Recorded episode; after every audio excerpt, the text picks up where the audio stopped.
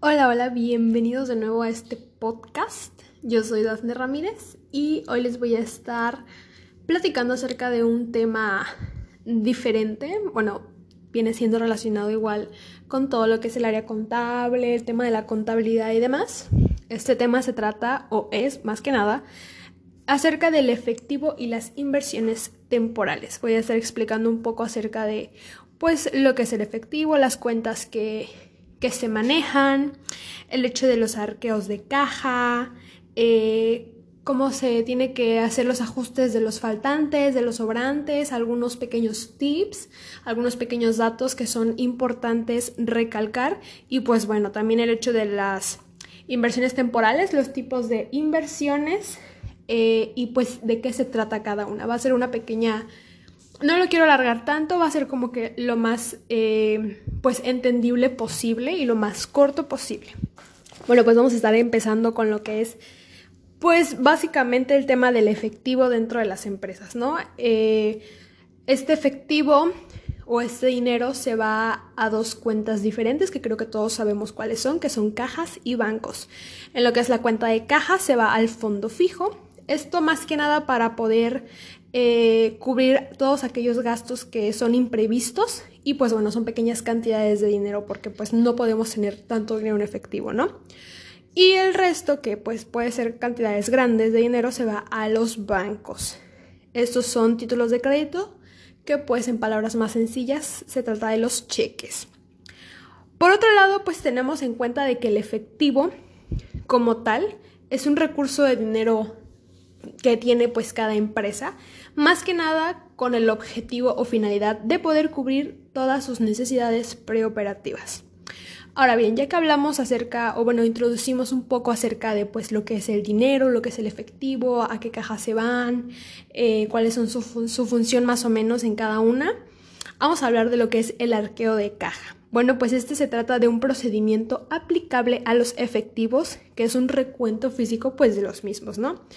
De en estos eh, se pueden encontrar vales de despensa, recibos, facturas y pues aquel otro comprobante documentario, ¿no? Eh, es muy importante que las personas que hacen los arqueos de caja o, que o las personas que supervisan tales arqueos, pues eh, tengan en cuenta la autenticidad de estos documentos, ¿no? Ahora bien, algo que es importante comentar acerca del arqueo de caja es que hay que bueno, va a haber ciertos ajustes de faltantes y sobrantes en la caja. Ahora bien, ¿qué son los faltantes en la caja? Dirán. Bueno, pues este es cuando el importe real del efectivo en caja es menor que el saldo de la cuenta de caja determinada sin que se haya cometido errores de registro o de cálculo.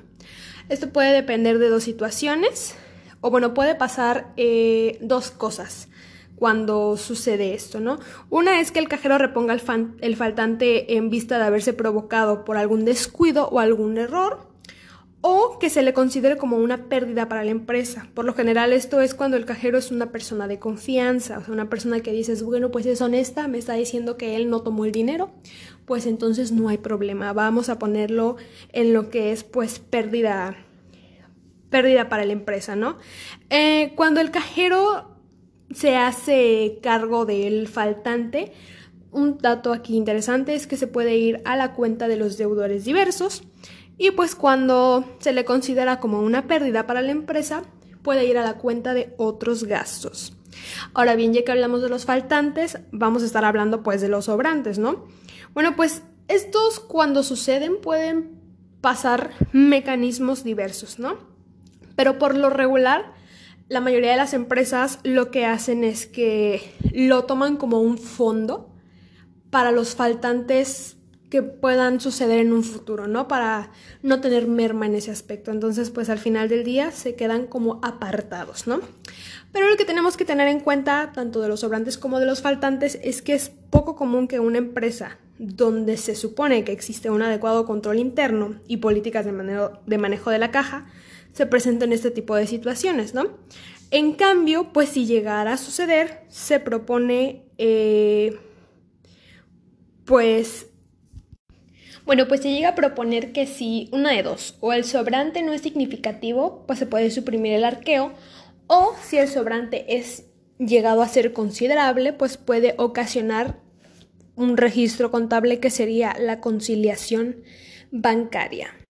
Ahora bien, ¿qué es la conciliación bancaria? Bueno, la conciliación bancaria se trata de una comparación que se hace entre los apuntes contables que lleva pues una empresa de su cuenta corriente, que pues básicamente son los libros, y lo ajusta con el propio banco, bueno, lo ajusta con lo que el banco tiene de información acerca de pues una cuenta bancaria.